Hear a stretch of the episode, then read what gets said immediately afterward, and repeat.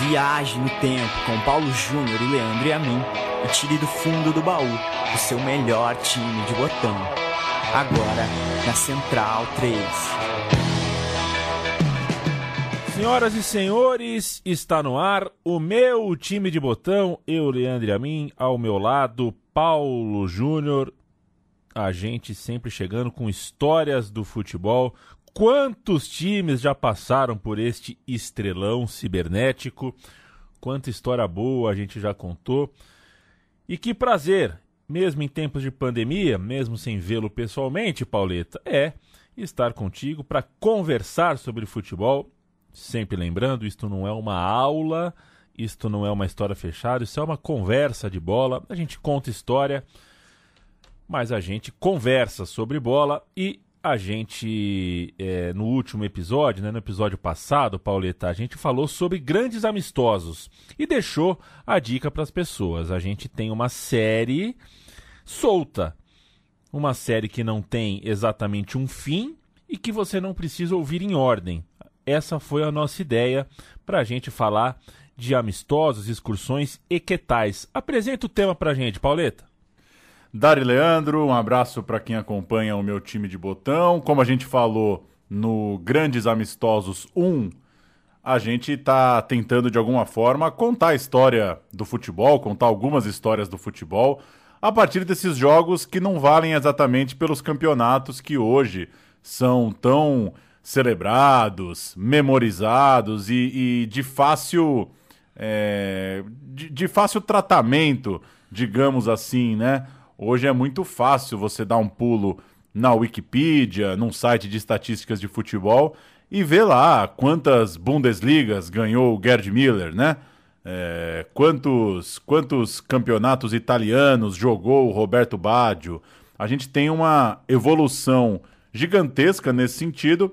E esses jogos, os que não são válidos pelos torneios chamados oficiais, às vezes ficam um pouco de lado é por isso que a gente resolveu contar a história desses amistosos, também de alguns torneios amistosos, passando um pouco à margem da discussão se é amistoso, se não é, isso não importa nesse momento.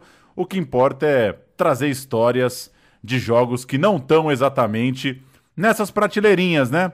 Estadual, regional, brasileiro, Copa, Continental, é, Supercopa essas coisas já estão meio consolidadas, tem muito mais futebol atravessando isso tudo. A gente vem hoje então com a parte 2 do nosso botão Grandes Amistosos. E vem mais, em breve a gente traz mais algumas histórias. Contamos cinco na primeira parte, hoje a gente conta mais cinco. E reforço, hein? Você que agora se mexeu no, no sofá assim falou: Eita, vou ter que ouvir a parte 1. Um. Não, você pode ouvir a parte 2, depois a 4, depois a 1, depois a 6. Não tem problema nenhum, são histórias uh, soltas. Num, um episódio não depende do outro. Então ouve a gente aqui agora. Se gostar, volta para o 1. Se gostar do 1 também, espera a parte 3, que certamente chegará, porque tem muita natureza de amistoso que vale ser contado. Amistoso por dinheiro, amistoso por causa do desafio esportivo, da força esportiva dos clubes. Tem amistoso que virou campeonato, tem amistoso que era só festa, tem amistoso que teve uso político, amistoso que serviu para despedida de craques, de ídolos, amistoso para arrecadar dinheiro, amistoso em nome de tragédias. É, tem muito tipo de amistoso, de excursão, então esse é um tema que não vai se esgotar tão cedo, a gente vai voltar sempre revisitá-lo e a gente vai começar com um amistoso que é de despedida, despedida de um craque. 1973, seleção brasileira contra o resto do mundo. Um amistoso para se despedir do Mané Garrincha. A gente sobe som com a volta olímpica do Mané Garrincha no Maracanã. Aí está Mané Garrincha no seu adeus ao futebol. Maracanã inteiro aplaudindo a Mané Garrincha. E os caras da imprensa vão do lado dele ali.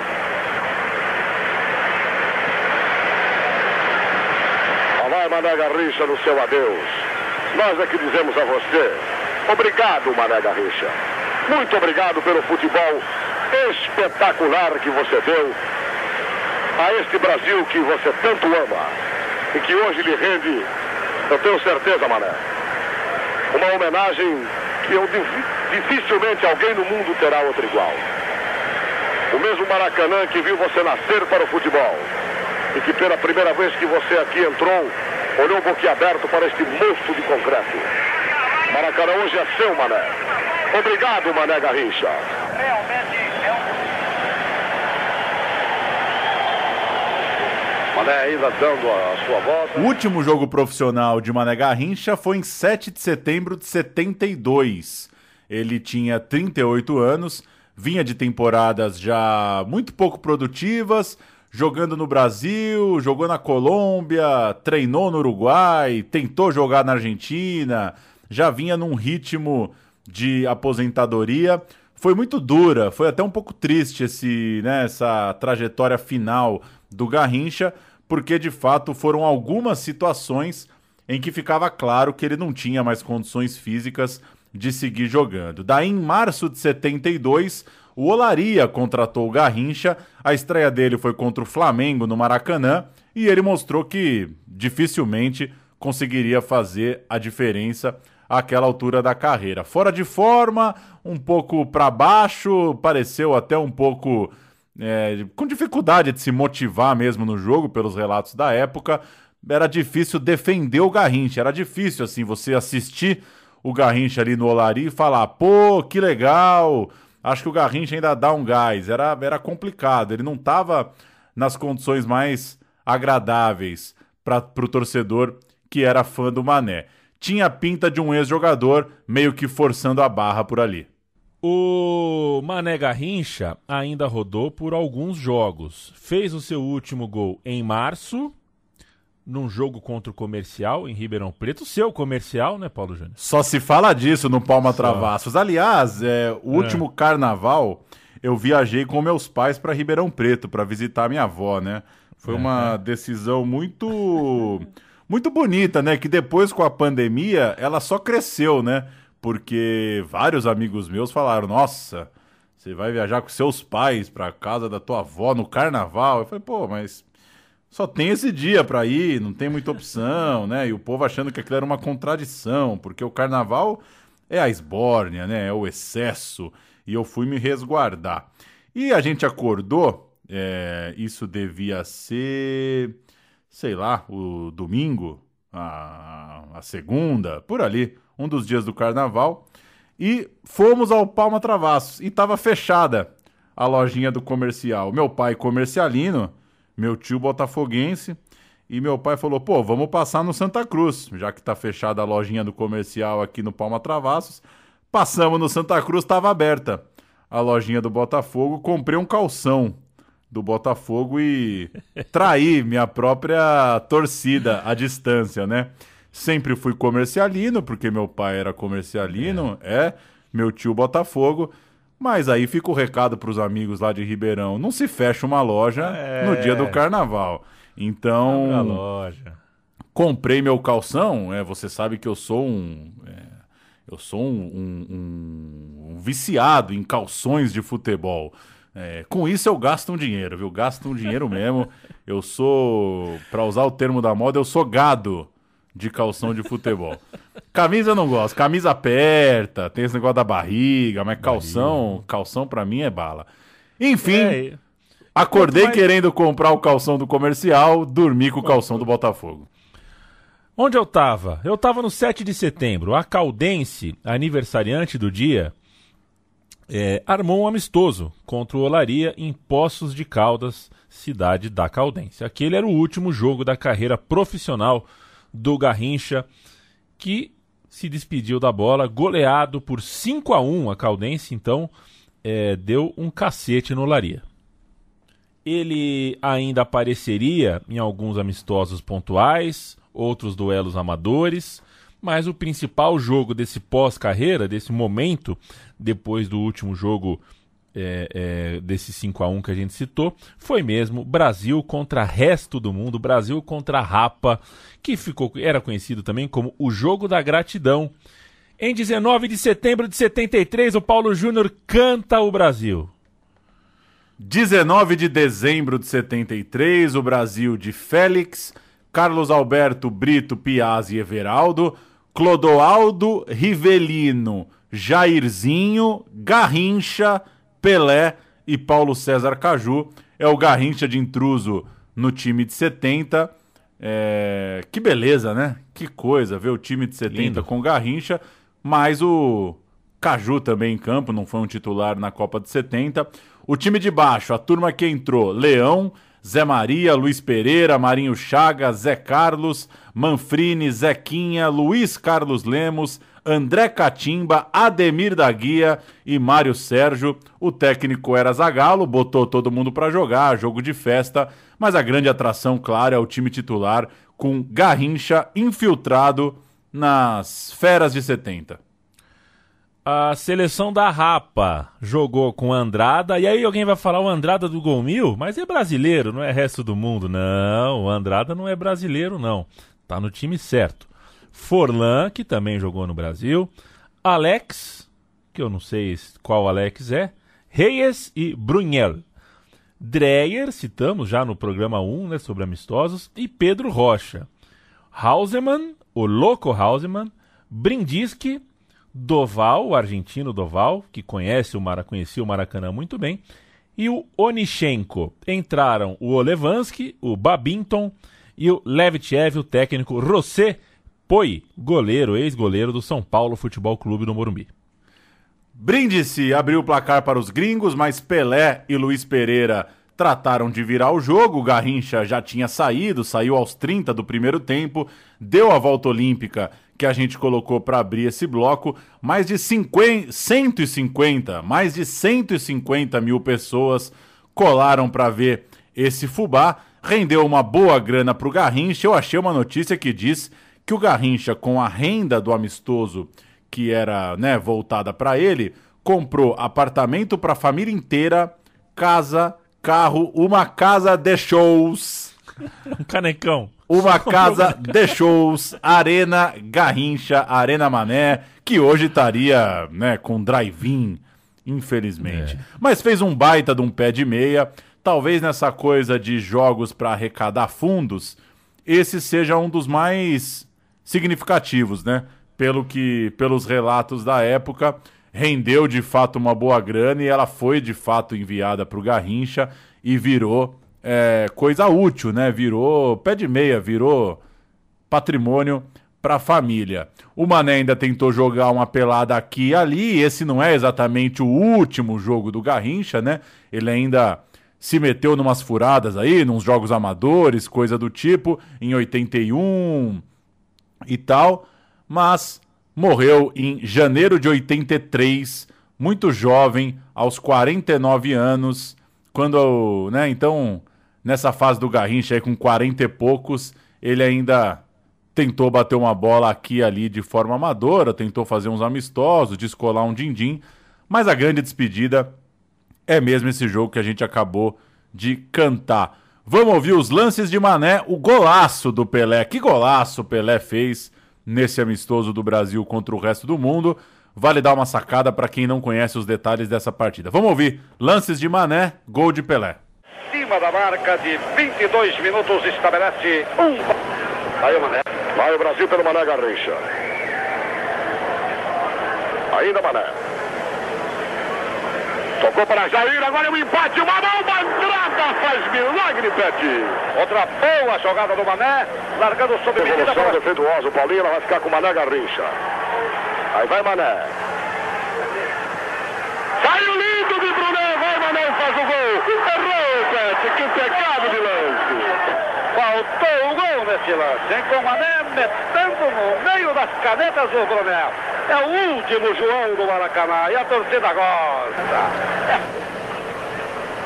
Linda jogada de Pelé, olha aí, Pet. Gol! monumental! Ele não pode parar, Brasil! Gazeta de Pelé, 1 a 1 Brasil seleção internacional no Maracanã.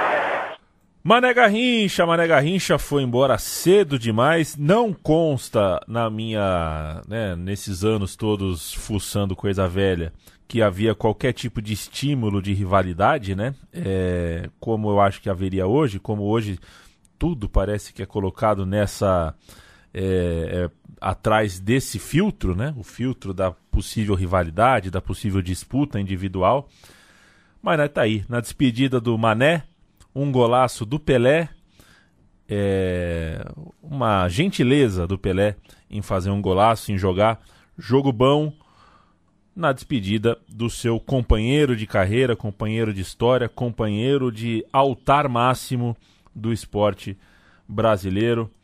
É, é, triste, a história do o fim do Mané é triste, mas quanta alegria, né? Quanta alegria dá ver e ouvir um pouquinho de Mané Garrincha. O segundo amistoso de hoje, o sétimo da nossa série, acontece em 1976. O Flamengo enfrenta o Brasil em homenagem a Geraldo Assoviador, um amistoso é, em, em, nome do luto, né? Uma homenagem enlutada, é, que acontece bastante também. A gente teve recentemente o caso da Chapecoense, por exemplo, que fez amistosos, amistosos, né? Chegou a jogar na, na até na, na Europa, jogou em Roma, jogou em Barcelona, é, por causa é, da, da, da, sua tragédia. E a tragédia do Geraldo Assoviador ensejou o amistoso entre Flamengo e Brasil. Paulo. O jovem Geraldo jogava muita bola, muita bola. Campeão carioca pelo Flamengo em 74, parceiraço de Zico, meio da família mesmo, é, irmão ali do Zico. Era o único daquela geração rubro-negra convocado para a Copa América de 76. Não é exagero dizer que ele era uma das grandes promessas do futebol brasileiro, uma das grandes expectativas mesmo para a Copa do Mundo de 78. Muita gente acreditava que o time do Brasil é, teria o Geraldo como referência no meio de campo, mas ele morreu de forma trágica e muito improvável ainda aos 22 anos. Um meio-campista irreverente, de um futebol solto, um futebol alegre, muito técnico, que jogava de cabeça erguida. Todo mundo que fala do Geraldo reforça a elegância no futebol, né? Essa coisa tão tão subjetiva, né? Mas que é tão valorizada no futebol, que é o cara que joga de cabeça erguida, né? O meio-campista que consegue enxergar o campo. O Geraldo era exatamente isso.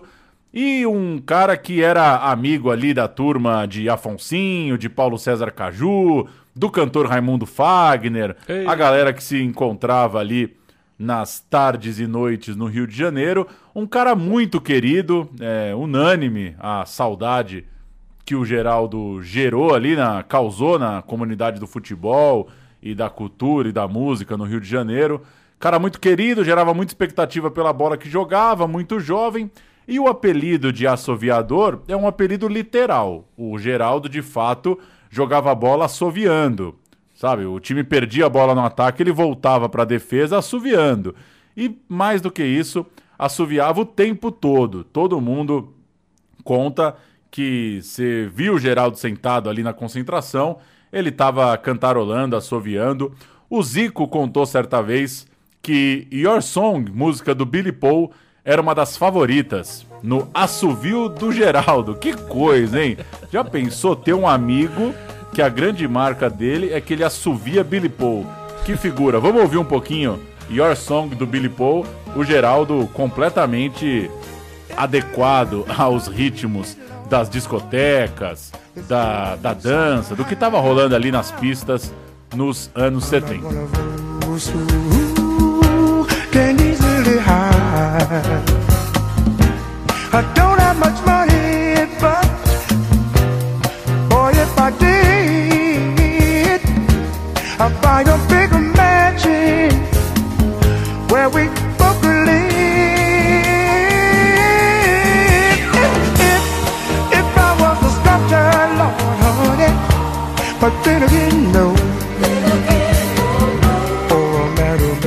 tava achando, viu, Paulo, que essa informação do Billy Paul é, e do e do assoviador é, tinha a ver com a, com a figurinha do, da, da Ping Pong, né? Aquela figurinha famosa, o álbum de figurinha que você comprava o chiclete e vinha aqueles cards imensos com os jogadores e no verso das fotos tinha esse tipo de explicação, né? É, Geraldo, assoviador, é meia, é isso, nasceu em tal lugar, gosta de macarronada, aos domingos anda de bicicleta e sua música preferida é Your Song de Billy Paul. Mas não, a gente descobriu isso através do Zico, o aquele, né, o, o meia que jogou um tempinho no Flamengo também, um outro meia ali, um jogador que teve uma passagem discreta pelo Flamengo. Eu não sei assobiar, viu, Paulo? Eu também não. não. Sei, eu não sei assobiar de, de jeito nenhum. Então, é, admiro duplamente Geraldo Assoviador. E chegou 1976, o Flamengo percebeu que o Geraldo precisava de uma cirurgia de retirada das amígdalas por conta das inflamações crônicas que ele tinha na garganta. Assobiava, assobiava, mas é, tinha um problema na garganta o tempo inteiro ali. Problema nas amígdalas que precisavam ser retiradas. Ele tinha medo dessa cirurgia ele não queria fazer. É normal, né? Ter medo de ter medo de médico, ter medo de cirurgia. A pessoa estava com medo. Aliás, esse termo, né, Paulo, que você colocou no roteiro, né? É, é. Entrar na faca é o fim da pica. Eu é. não tenho medo nenhum de cirurgia. Eu faria uma cirurgia hoje mesmo. A não ser que alguém me fale isso. Se alguém falar, porra, vai entrar na faca. Aí não aí rola, eu, né? Aí não rola. E realmente eu fico. Eu fico meio ressabiado. Uma expressão muito ruim. 25 de agosto de 76, o Geraldo foi internado no Rio Core, em Ipanema, mas acabou que a cirurgia não foi realizada. Por algum motivo ali, deu algum chabu, não mandaram, não avisaram, não marcaram direito, sei lá o que que foi. Ficou para o dia seguinte. Ele voltou às 7 da manhã do dia seguinte, foi operado pelo otorrinolaringologista Wilson Junqueira que prazer, né? Ter essa palavra. Você sabia que a gente menospreza a coisa do podcast, né? Mas se você começar a pensar que cada podcast que você grava é um fascículo do seu livro para a história, quantas que vezes, né? Você já falou é. no microfone. O otorrinolaringologista Wilson Junqueira, ele foi responsável pela operação do Geraldo. E se o Geraldo chegou sete da manhã no hospital, ele morreu às 10 e pouco. Teve um choque anafilático causado pela anestesia, uma reação ruim, obviamente, uma reação negativa à anestesia. Então, pouquinho depois da cirurgia, acabou sofrendo esse choque e não resistindo. Uma tragédia gigantesca, né? Chegar no hospital de manhã para fazer uma cirurgia é, tida como comum, comum não, mas de pouco risco, né? É, retirada das amígdalas e morrer às 10 e pouco da manhã, que coisa trágica, que choque para todo mundo. A gente vai ouvir o massagista Serginho, que é quem acompanhava o Geraldo, e depois tem uma reprodução ficcional, é uma reportagem da Rede Globo que reproduz com atores a ida ao hospital Obviamente, uma reprodução não é 100% fiel, mas dá para entrar um pouco no clima e entender um pouco o contexto de um jogador de bola, 22 anos, que vai no hospital para uma cirurgia simples e acaba morrendo. Vamos ouvir. É o seguinte, inventaram isso que o cara é, tinha negócio de garganta. Não, o time viajou, é deixou da minha responsabilidade para levar o Geraldo para operar. Bom dia. Bom dia. O meu amigo aqui tem uma operação de amígdalas marcada para hoje. É mesmo, é? Deixa eu ver a ficha.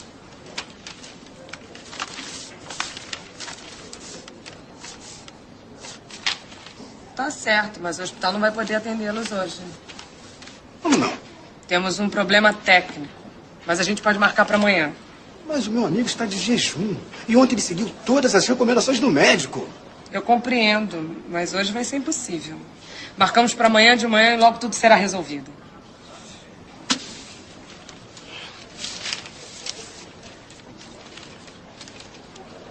Não adianta protelar. Você vai ter que fazer essa operação.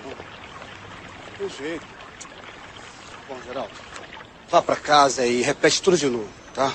Ah, e amanhã vem em jejum. A gente se encontra aqui às 8 horas, tá bom? Te cuida, tá? Eu vou me cuidar. Tchau.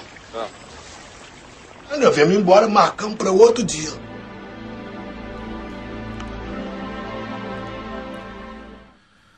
Os jogadores do Flamengo estavam em um hotel em Fortaleza, longe, em Fortaleza, longe do Rio, longe do local da morte do Geraldo. Foi tudo muito triste, claro, foi um choque tremendo e o Zico ficou uh, despedaçado sobre o caixão na hora do encontro de despedida. Pouco depois, em 6 de outubro daquele ano de 76, foi então jogado um amistoso no Maracanã para que se arrecadassem fundos para a família do Geraldo, né? O Geraldo certamente seria ali um alicerce econômico para a família, uma carreira longa que ele tinha pela frente.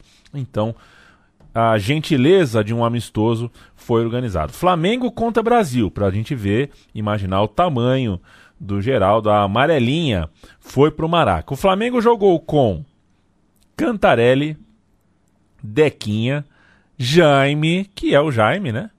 é, depois Andrade, Rondinelli, depois o Jorge Paulino e Júnior, que também é o Júnior. Merica, depois é Roberto, Tadeu Ritt e Dendê.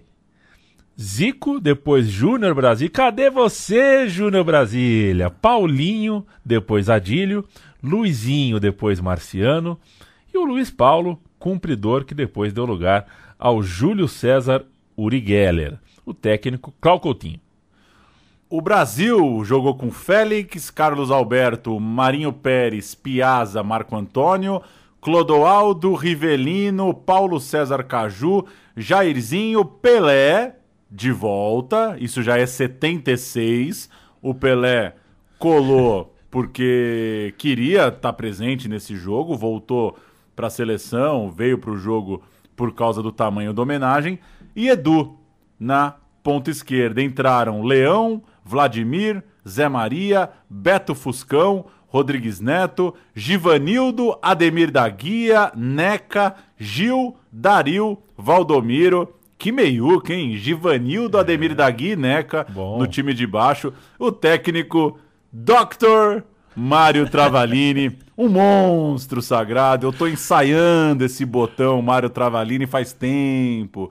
Ele vai pintar já já. O Flamengo ganhou de 2 a 0, gols de Paulinho e Luiz Paulo. O Flamengo de calção preto, coisa rara de luto. O calção preto não é comum e usou para homenagear, né, para reconhecer o luto ali em relação ao Geraldo.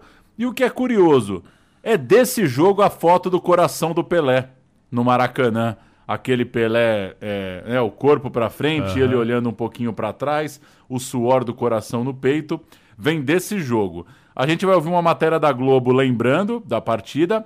É, você vai ouvir Rondinelli e Paulinho falando.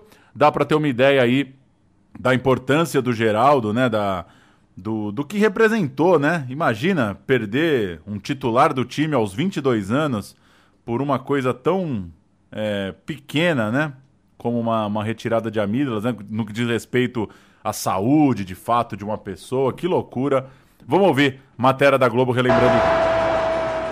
Este rapaz tinha tudo para participar das conquistas. O jogador Geraldo do Flamengo. Meia direita, habilidoso, driblador. Zico era fã número um de Geraldo. Quando os dois tinham uma sintonia dentro do campo, uma coisa fabulosa. No cabelinho dele, enrolando e assobiando, né? Cabeça erguida, postura de estilão. Pelé já atuava no Cosmos e veio dos Estados Unidos apenas para a partida. E jogar contra o Pelé no Maracanã, tu imagina a alegria desses, dessa garotada. Nós queríamos ganhar da seleção. Conseguiram. Paulinho fez o primeiro. Toquei por baixo do FET e entrei e já saí. Já, eu já fui embora pra Garela. Todo mundo ali aplaudindo, subindo. E a, a, a, geral, quando eu cheguei na geral ali, a geral mais lotada, que eu olhei, meu Deus, o que, que eu fiz? Luiz Paulo fez o segundo, 2 a 0 Flamengo. Geraldo Assoviador, Mané Craque! Craque, um craque de bola, viu? É... dois, duas, do, dois jogos já no Maraca hoje, né? Então estamos. Você sabia que sempre que eu bem. vejo o Pogba jogando, eu imagino o Geraldo Assoviador. Eu imagino que devia ser mais ou menos aquilo lá. Ah, é? Peitão estufado, sabe? O cara. Aham. é, to- sabe o Toca no Pai? Toca no Pai. Toca no Pai e descansa. Eu acho, É. pra mim, o. Não vi jogos inteiros do, do Geraldo, mas pelo que eu dou uma pesquisada, já lendo bastante aí sobre a história do Geraldo, sempre é lembrado por, essa, por essas duas coisas. A, a, a- a questão do, da elegância mesmo, né? Da cabeça erguida, do, do corpo ereto, um cara que tem uma postura ali muito bonita de jogador de futebol. E a questão da, da alegria mesmo, da ofensividade, né? Um meio-campista que, que deixava o jogo agradável para quem assiste futebol. Eu não sei se o Pogba assovia em campo, mas tem bem o estilão. Tem bem o estilão de quem assovia em campo. Pelo menos nisso é, se equiparam. Vou, gostei de fazer essa brincadeira, hein? Gostei de fazer essa brincadeira. Ficar pensando quem que o cara é hoje? É, quem cara de hoje seria o de ontem e tudo mais. Você sabia que um dia, cara, eu liguei pro meu pai e perguntei quem. que- Isso tem uns. uns quatro anos, eu acho. Três anos. Eu perguntei pra ele. é, eu, não, quer dizer, eu mandei um áudio, mandei o seguinte áudio pra ele. É, pai, seguinte, o Renato Pé Murcho é tipo quem? Eu mandei. Plim! Aí deu, deu o apitinho lá do zap zap. Aí ele respondeu: Ó, não, difícil falar, hein? Difícil falar, mas o Luan, o Luan do Grêmio, o Luan do Grêmio me lembra o Renato Pé Murcho. Não sei se tem a ver, já contei isso aqui no dia do, né, do, do, do programa sobre o Guarani, mas gosto também das comparações. Ajuda a gente a visualizar, né? Ajuda a tentar imaginar. Sim, desde que você tenha parcimônia na comparação. Não vai sair falando qualquer coisa também, que aí você ofende um pouco da história. Vamos ao terceiro amistoso desta edição. O Torneio dos Refletores de 1981. Taça levantada no Canindé, portuguesa campeã. E aí, para quem gosta de, para quem gosta de eh, bastidores do meu time de botão, é, saibam que o papel impresso aqui com o roteiro tem uma rasura. Aqui embaixo do título, o Paulo rasurou com caneta. É, a gente vive de taça. Explicar. Paulo Júnior, a gente vive de taça, né? Você tem uma pensata sobre isso, confere? Pois é, cara, que, que loucura, assim, que outra atividade na história do mundo pode oferecer um prêmio no dia de inaugurar o refletor, né? É só o futebol mesmo.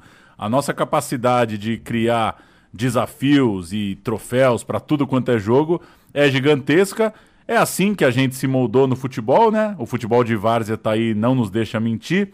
Sempre lembro da história que nos conta o nosso amigo, parceiro, companheiro Rafael Piva, estudando as atas dos clubes de várzea de São Paulo, né? Ele que é um profundo estudioso, conhecedor da várzea. As atas dizem o seguinte: não tem uma citação para campeonato nos anos 70. O que a ata diz é: se a gente bater o recorde de invencibilidade, a diretoria paga uma feijoada. Se a gente ganhar o festival no dia do aniversário, a diretoria vai pagar um churrasco. Então, assim, a, a forma com que a gente vê futebol sempre foi muito moldada para o troféu, né? E acho que esse é um exemplo. A portuguesa, para inaugurar seus refletores, chamou um campeonatinho. E, É. e a história vai sendo tocada dessa forma, né? Por isso que no Brasil é muito raro você achar um time que jamais comemorou um título. Alguma coisinha vai ter. Vai ter lá um, um desfile da bandeira, um dia do exército, alguma coisinha valendo um troféu vai ter. E esse aqui é um exemplo para provar que não tem tempo ruim para criar troféu amistoso no futebol brasileiro. Pelo menos não tinha, né? Hoje, acho eu, um dos motivos de fazer esse programa é também um pouco valorizar essa característica, né? Entender, reconhecer essa característica, né? Hoje tudo vira piada, né? Hoje o time é, o time marca um amistoso para estrear um jogador, para apresentar uma camisa, e aquele jogo vira já uma piada dos rivais, né? É um pouco é um pouco rasteira, né, essa, essa forma de ver o futebol, né? Como se o time entrar em campo por algum motivo terceiro fosse algo inútil ou é, cômico. Acho que não é cômico, acho que é, é da nossa forma de pensar futebol. Com todo respeito às ligas, é assim que o futebol, que a gente no Brasil foi forjado, né? Foi forjado com joguinho valendo taça, com a pressão da invencibilidade do futebol amador, enfim. Torneio Inter Internacional do Canindé, também chamado de Torneio Independência e Torneio dos Refletores, o jeito mais popularzão, né? Torneio dos Refletores é o, é o jeito mais fácil de, de, de chegar, não? Porque é quase um apelido do, do campeonato.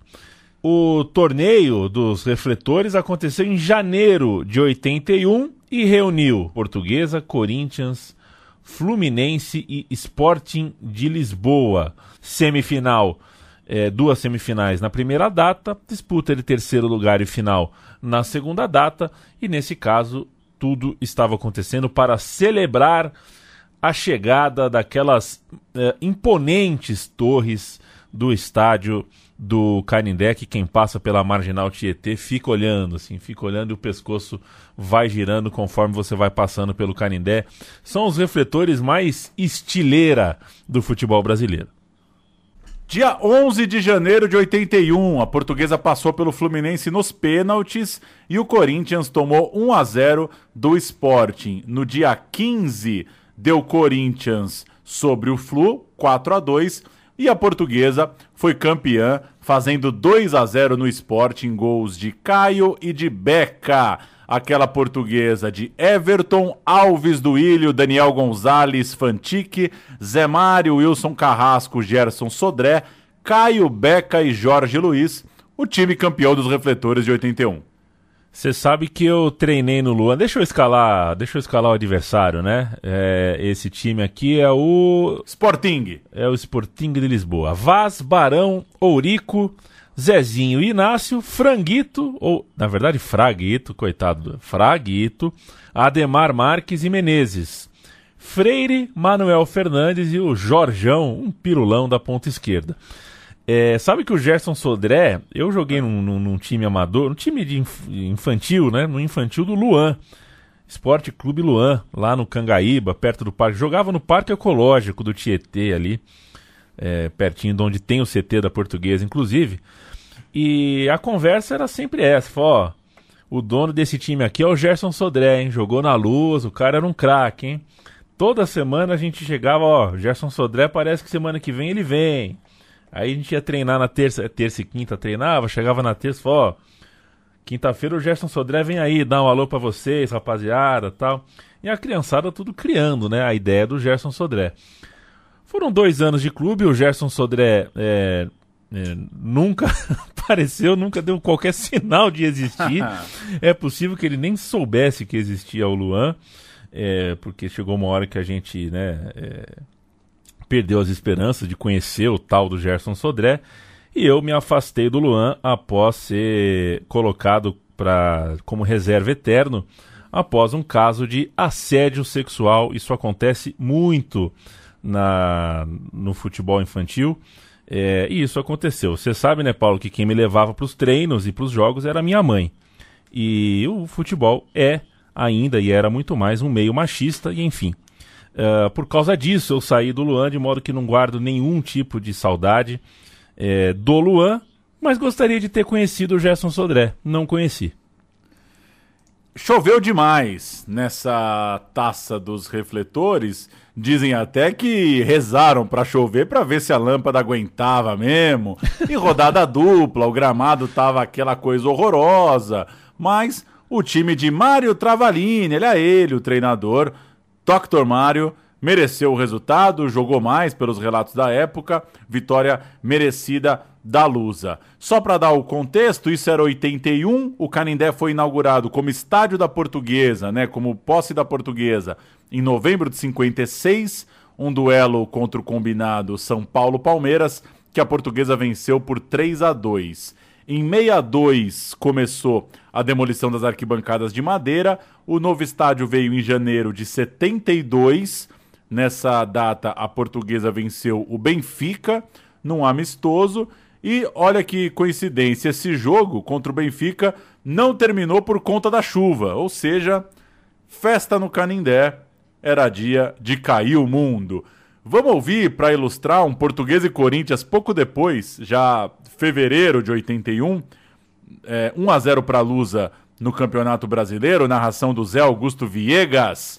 A gente ilustra um pouquinho de portuguesa, já que não encontrei algo decente sobre a Taça do Canindé, o torneio dos Não mandaram o Solera. O Solera não foi pro torneio dos o refletores. O Solera não foi pro torneio dos refletores. Então a gente ilustra com um Luz e Corinthians, um mês depois, 1 a 0 para a portuguesa. O juiz do Sídio Vanderlei Bosquila. A portuguesa com Everton, Alves, Duílio, Daniel Gonzalez e Fantique, Zé Mário, Gerson Sodré. E Carrasco, Moisés, Beca e Pita. O timão de Solitinho, Zé Maria, Amaral, Djalma e Vladimir. Birubiru, Basílio e Geraldo, Vaguinho, Toninho e Ilcinho. Começou a partida dominando Zé Maria. Tocou a Basílio, outra vez Zé Maria, vai o lateral pelo flanco, ergueu, olha o Geraldo na área. Passou. O Wilson Carrasco na sobra. Até o lateral Alves, pode experimentar. Beca. Se tem um pouco mais de calma,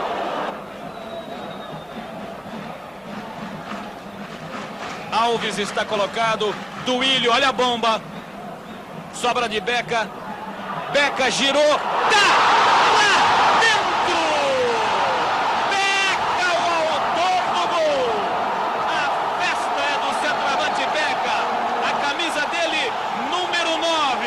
Ele bateu o Solitinho ficou na saudade. Está aí na marca de 9 minutos. Um para a Portuguesa de Desportos. Gol de Beca. Zero para o Corinthians Paulista.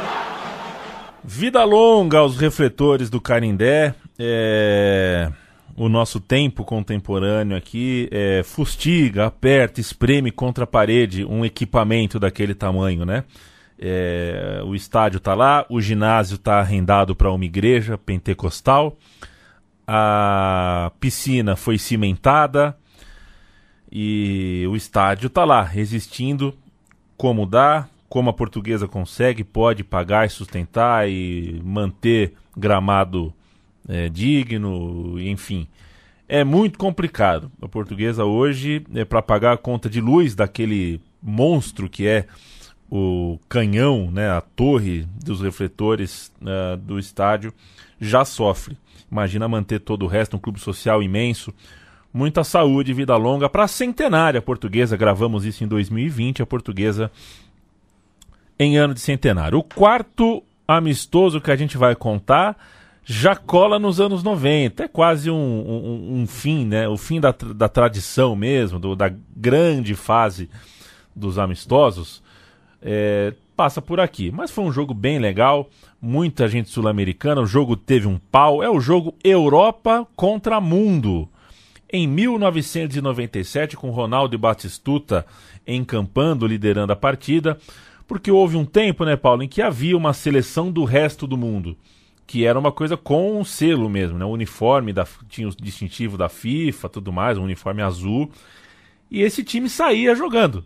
Era um, era um, era um quadro aí. Saía tirando seus rachas por aí de tempo em tempo. Isso começou há muito tempo atrás, muito antes dessa partida, pelos anos 30. É, inclusive aquela grande foto do Djalma Santos, né, com aquele de azul em Wembley, aquele uniforme da seleção da FIFA.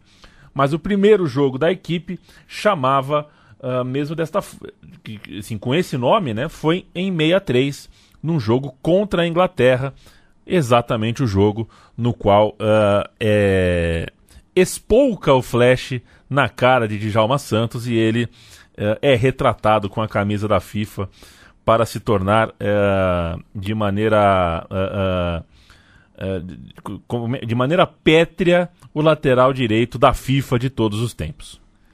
Esses jogos tinham grande repercussão, chamavam a atenção. No caso brasileiro, por exemplo, a seleção venceu o resto do mundo em 68 e depois em 96, mas perdeu em 89 e em 90, ambos jogos na Itália, esse último, inclusive, aquele conhecido amistoso dos 50 anos do Pelé. E um dos jogos mais famosos desses todos aconteceu em 97, dezembro de 97. Seleção do resto do mundo 5, seleção da Europa 2 e lá na casa dos caras, meu. O jogo foi em Marsella, foi lá dentro. Metemos 5 na casa dos europeus. Que dia? A pelada foi o seguinte: no dia do sorteio da Copa, e é um mise-en-scène, né? Sorteio da Copa é uma farra, e chama não sei quem, e chama o Rumenig, e chama o Nocono. Aí sobe é uma... o Rudy Gullit, puta, tirou as tranças. puta, é um saco, hein? Amistoso de, de, sorteio de Copa é um saco, cara. Aí sobe as dançarinas, tudo mais, e dança o cara, e sapateado. Eu gosto do sorteio da Copa da Inglaterra lá, que é pum pum, giro, globinho, sorteio e acabou. Mas enfim, uh, onde estávamos? Uh, um jogador de cada uma das 32 seleções classificadas para a Copa do Mundo estava lá. Como são 15 seleções europeias, puxaram um jogador do Irã para o time de lá, no dia que o Irã virou europeu. Aí ficou 16 para lá, 16 para cá, e a grande atração foi a dupla sul-americana no ataque que já citamos aqui, Ronaldo e Batistuta, no time de cá. E eles deitaram o cabelo. E aí tem a piada do roteiro, né? Porque o Batistuta é cabeludo, o Ronaldo é careca. Ah, garoto. É, eles deitaram o cabelo, mas uh, fizeram barba, cabelo e bigode. O brasileiro fez dois gols, deu três assistências, enquanto Batigol marcou dois e ainda deu um passe para o, um dos tentos do Careca. Quem completou a goleada foi o colombiano Anthony de Cara. Quem pagou esse voo pro De Ávila? Quem emitiu esse. Não, ninguém quis colar, velho. Mandaram o De Ávila. De Ávila. Baixinho, pequenininho, jogou a tua bola, mas pô. Enquanto o Marius Lacatos, cabelinho de tigela em 90 da Romênia, e um tal de Zidane, que joga, né, um filho de Marsella, fizeram os gols dos europeus. Canta o time europeu, Paulão. Kopke, Pfeifenberger, Costa Curta, Hierro, Lemone, Balakov, Pouince, Kluivert, Zidane, Boksic, Lakatos. Entraram Grodas, Koldin, Johanovic, Pachazadeh, o cara do Irã ficou no banco, claro, sem moral nenhuma, né? Chega o cara do Irã na é. seleção dos Europa. E o Duri, o técnico era Franz Beckenbauer. Quantos passaportes você acha que o Beckenbauer já teve que emitir, hein? Ah, esse aí, esse fez, esse já fez muito país, viu? Já fez. o time do mundo. Cara, ah, Que coisa, né? Essa coisa do fez, né? Que coisa, mas tá bom. Tá bom. Ah, em casa Jaws... agora, ninguém tá fazendo porra nenhuma. Né? Porra nenhuma. Diz a Jaws Stone, uma cantora aí. Você ah. deve conhecer a Jaws Stone. Ela disse que ela fez todos os países do mundo e tirou um som em cada um desses países. Sei. Eu, sei lá, ah. acho né, todos os países. Tá, tá no Netflix? Se tá no Netflix, eu acredito. É, mas eu sou meio pé da 90, quero ver o passaporte. O mundo. Song goleiro com apóstrofo. Hong Myung-bo, da Coreia do Sul, imagino. Margas, chileno, acho. Naibé, marroquino. E o Bernal, mexicano.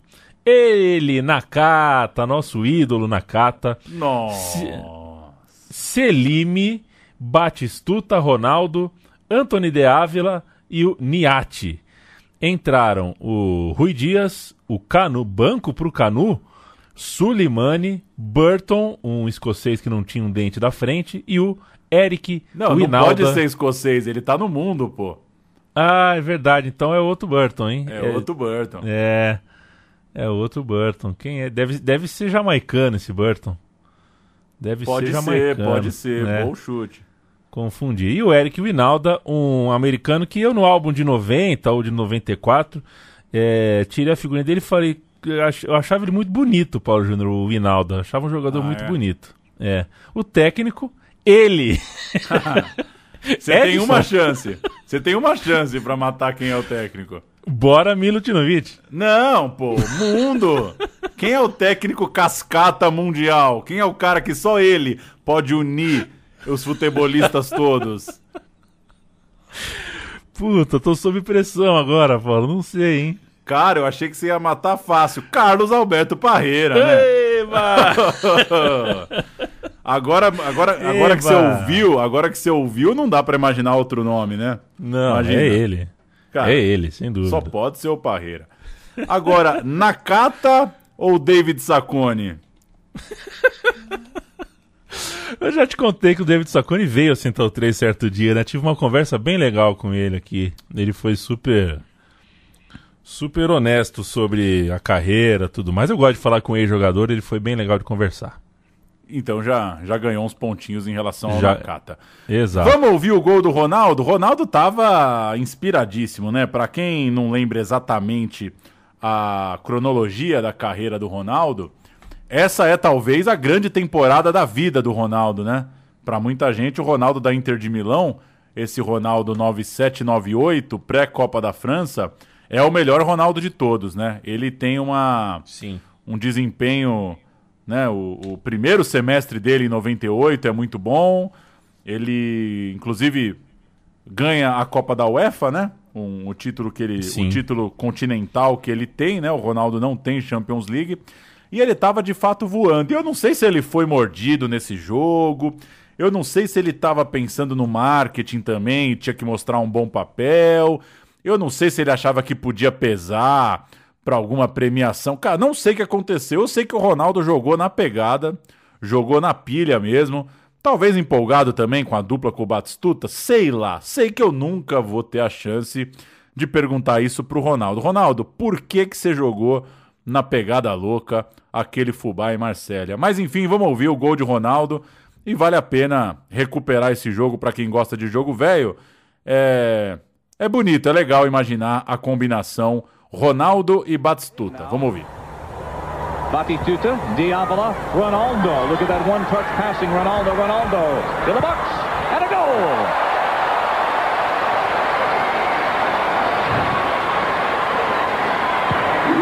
How many times shall we see that next summer? Under very different circumstances. Well, but Ronaldo has put one in. And the, the great skill of Ronaldo, not just in finishing this time, but the great fake he makes inside. You know, watch the little swivel he makes inside to set up the defender. There's the fake inside. Now he's got a little bit of room on the outside to make the shot. And he buries it exactly where they tell you in the clinic, at the far post. But the little inside fake was what froze the defender for just a minute, who's Hierro, who's no stiff as a defender, but he went for it, and Kepka could not protect the far post. Yep, terrific finish. 2-1, the world team leading Europe. O quinto e último amistoso que a gente conta aqui é em 2004. É o jogo da paz, vamos, di- vamos dizer assim, vamos, pelo menos assim foi chamado. Um jogo com uso político. A seleção brasileira é, colou numa pegada meio esquisita, uma pegada meio meio no, no- bafo do Ronaldinho Gaúcho, Globetrotter ali, né? Uma coisa meio festeira, num lugar que não estava muito para festa, mas ficou encantado com a visita. É uma passagem bem legal, né? Esse amistoso do Brasil com o Haiti é legal como objeto de estudo, sem dúvida nenhuma. O Brasil viveu alguns anos de entusiasmo muito elevado, né? Porque ganhou a Copa de 94, chegou na final em 98, ganhou a de 2002. Então, a seleção estava num momento ali, começo dos anos 2000, é, na crista da onda. Resumidamente, a seleção é, é, tinha, depois do Tetra com o Romário, é, a, a seleção assinou um contrato com a Nike, que era, né, era uma bomba ali do ponto de vista de marketing, mudaria todos os alicerces ali da, da nossa exploração, na exploração de imagem da seleção brasileira e, do- e de seus personagens. Dali explodem os craques Ronaldo, explode o Roberto Carlos, vem também Rivaldo, a seleção acaba eh, com o pentacampeonato ficando ainda mais forte nessa, nesse sentido. E aí vem o, a nova geração começando, né? Ronaldinho Gaúcho, Kaká, Robinho, muita gente com boa qualidade e muito carisma, muita capacidade de chamar a atenção também quando a bola não rola. Seleção brasileira voando, ganhou duas Copas, foi vice na outra, vários jogadores na primeira prateleira do mundo. Claro que nem tudo é assim bonitinho, né? Nesse mesmo período tem CPI do futebol, tem fracasso na Olimpíada, tem derrota para Honduras, tem coisa muito feia, né? No meio disso tudo, demissão esquisita de treinador. Então é inegável que a seleção brasileira é o grande time do planeta, por mais que a gente vai falar um pouco mais à frente, vai também ouvir um áudio sobre isso.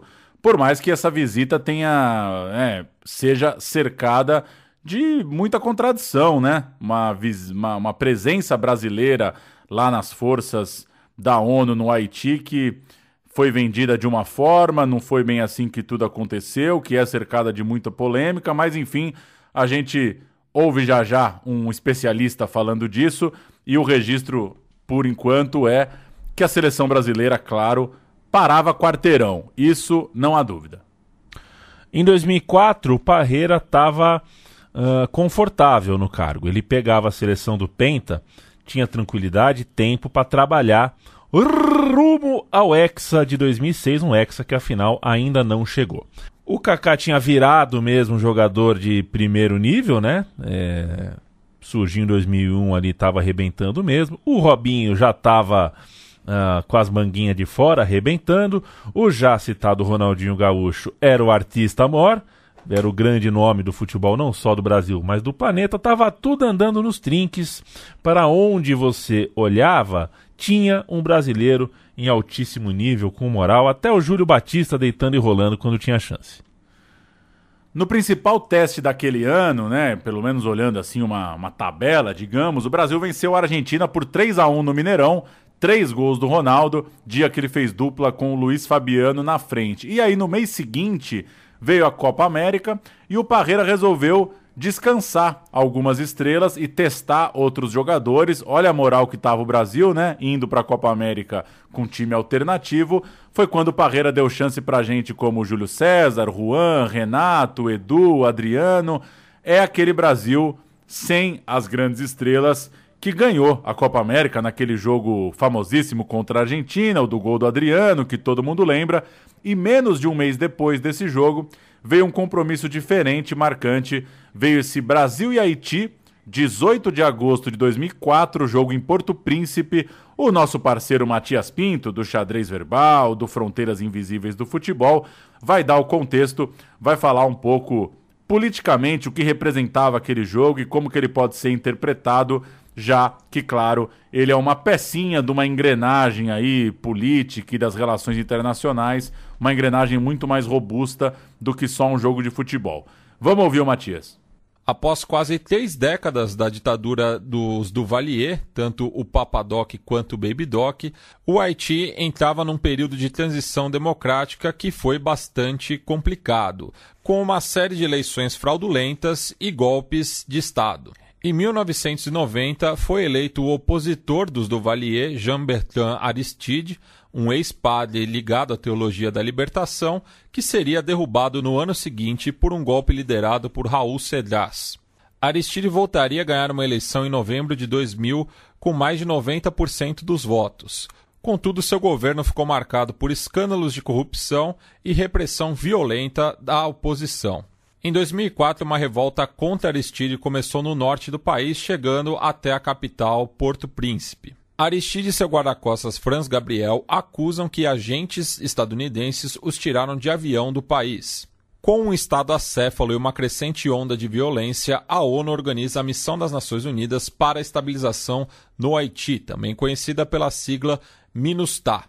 O famigerado Jogo da Paz foi o cartão de visitas do governo brasileiro que lideraria as forças de paz, tendo como pano de fundo os anseios do país em conquistar um assento permanente no Conselho de Segurança da Organização das Nações Unidas. O primeiro comandante foi Augusto Heleno Ribeiro Pereira, atual ministro-chefe do Gabinete de Segurança Institucional do Brasil.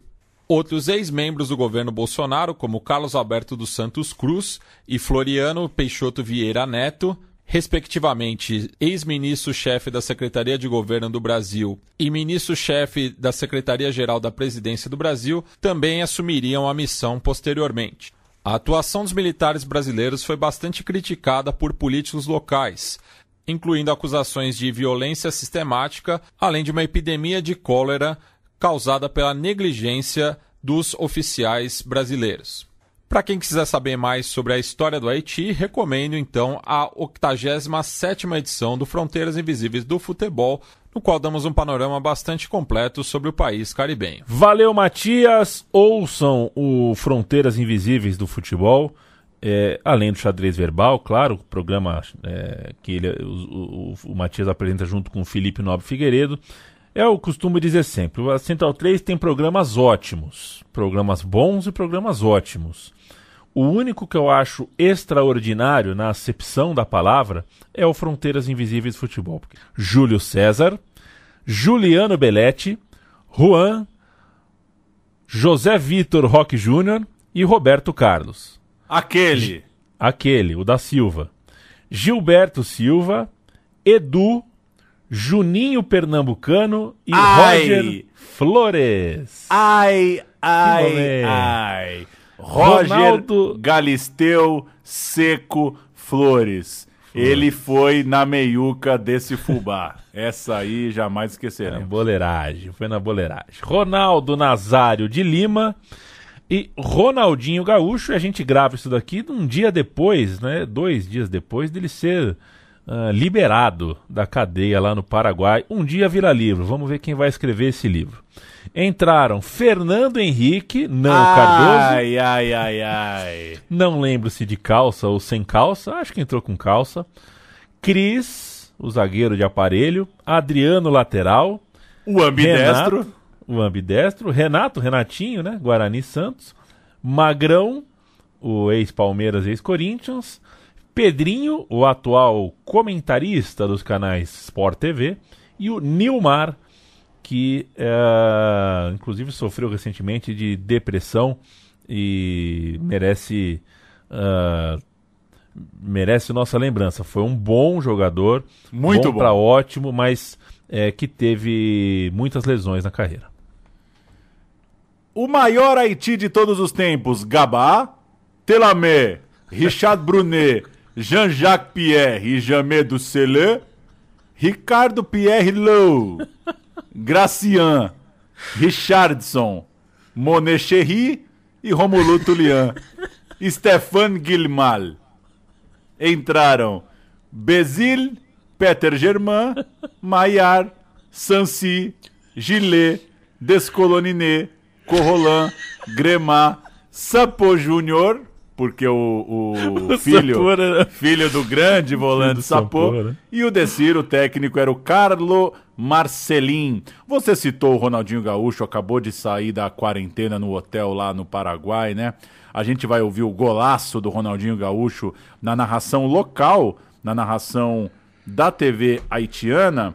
E um dia a gente vai ter que explicar, viu, Leandro e a mim? E aí eu deixo só a, a famosa provocação no ar, né? É, por que, né, o, o brasileiro em geral gosta tanto do Ronaldinho Gaúcho e pega tanto no pé do Neymar, né? É claro que eu poderíamos aqui enumerar alguns itens para essa resposta. Ela pode ter pé em algumas coisas que a gente viveu aí nos últimos anos, né? A gente acompanhou esses dois jogadores muito de perto, mas o que é a natureza, né? Como diria o outro, né? O que é a mensagem que cada um deixa, né, para as pessoas, né?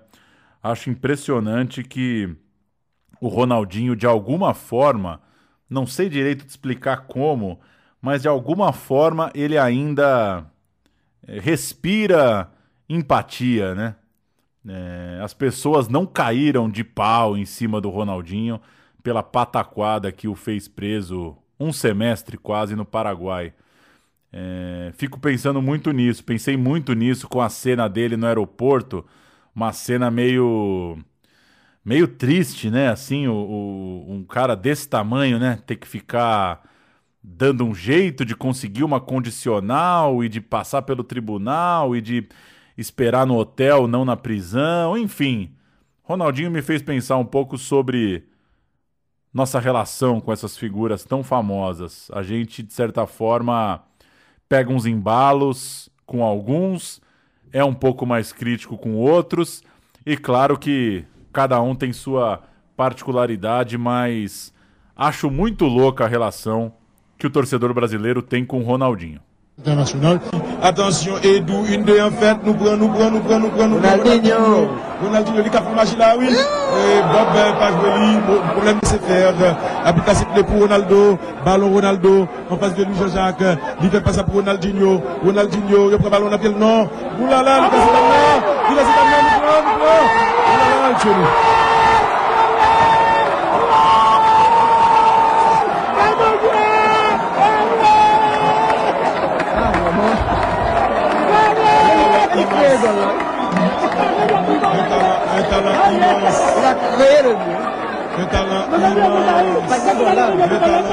Craig Burley, viu, Paulo Júnior? O jogador escocês sem dente, que eu chamei de Burton, na verdade é o Burley. Craig Burley, não tinha os dentão da frente, jogou no Celtic. É... Fui pro Google, né? Fui pro Google porque como é que eu ia lembrar, né? Sem o Google, essa sem o Google não ia dar para lembrar. Você sabe por que, que os jogadores da Escócia não tinham dentes, né? Por quê? É, pelo menos é o que diziam nos anos 90, né? Podia ser lenda, né? Tem muita lenda, né? Mas que no, em vez de eles jogarem rachão, é, coletivo rachão, né? Que a gente no Brasil é rachão, lá eles jogavam rugby na hora do lazer. E aí sobrava, enfim, sobrava um cotovelo, um joelho, eles perdiam os dentes. Não sei se é a história, mas também não tem outra história boa para explicar que uma seleção chega na Copa do Mundo todo mundo sem os dentes, né? Pois é. Vamos nessa mesmo. Não faz muito sentido. Enfim, a gente fecha aqui a parte 2, já explicamos no começo, a gente explica de novo. Vem a parte 3? Vem. Vem a parte 4? Vem. Vem a parte 30? Não sabemos. A gente não sabe quando que termina. Mas histórias de amistosos, excursões e tudo mais sempre tem. Se você tem uma dica, se você quer ouvir alguma história, alguma coisa do Brasil, de fora do Brasil, algum amistoso, alguma excursão, algum pequeno torneio que virou grande torneio, enfim, chama nós, chama nós que a gente ouve e assim que a gente recebe dica, a gente joga aquela aquela famigerada palavra-chave na pesquisa. Valeu, Paulo. E se você quiser participar do grupo do meu time de botão no WhatsApp, vai ficar querendo. Jamais haverá um grupo do meu time de botão, assim como jamais haverá uma live do meu time de botão se um dia pingar por aí. É fake news, né? Vamos, vamos miudinho como sempre. Cuidem-se, acreditem na ciência e cuidem do futebol com o carinho que ele merece. Hasta Valeu. la vista. Valeu.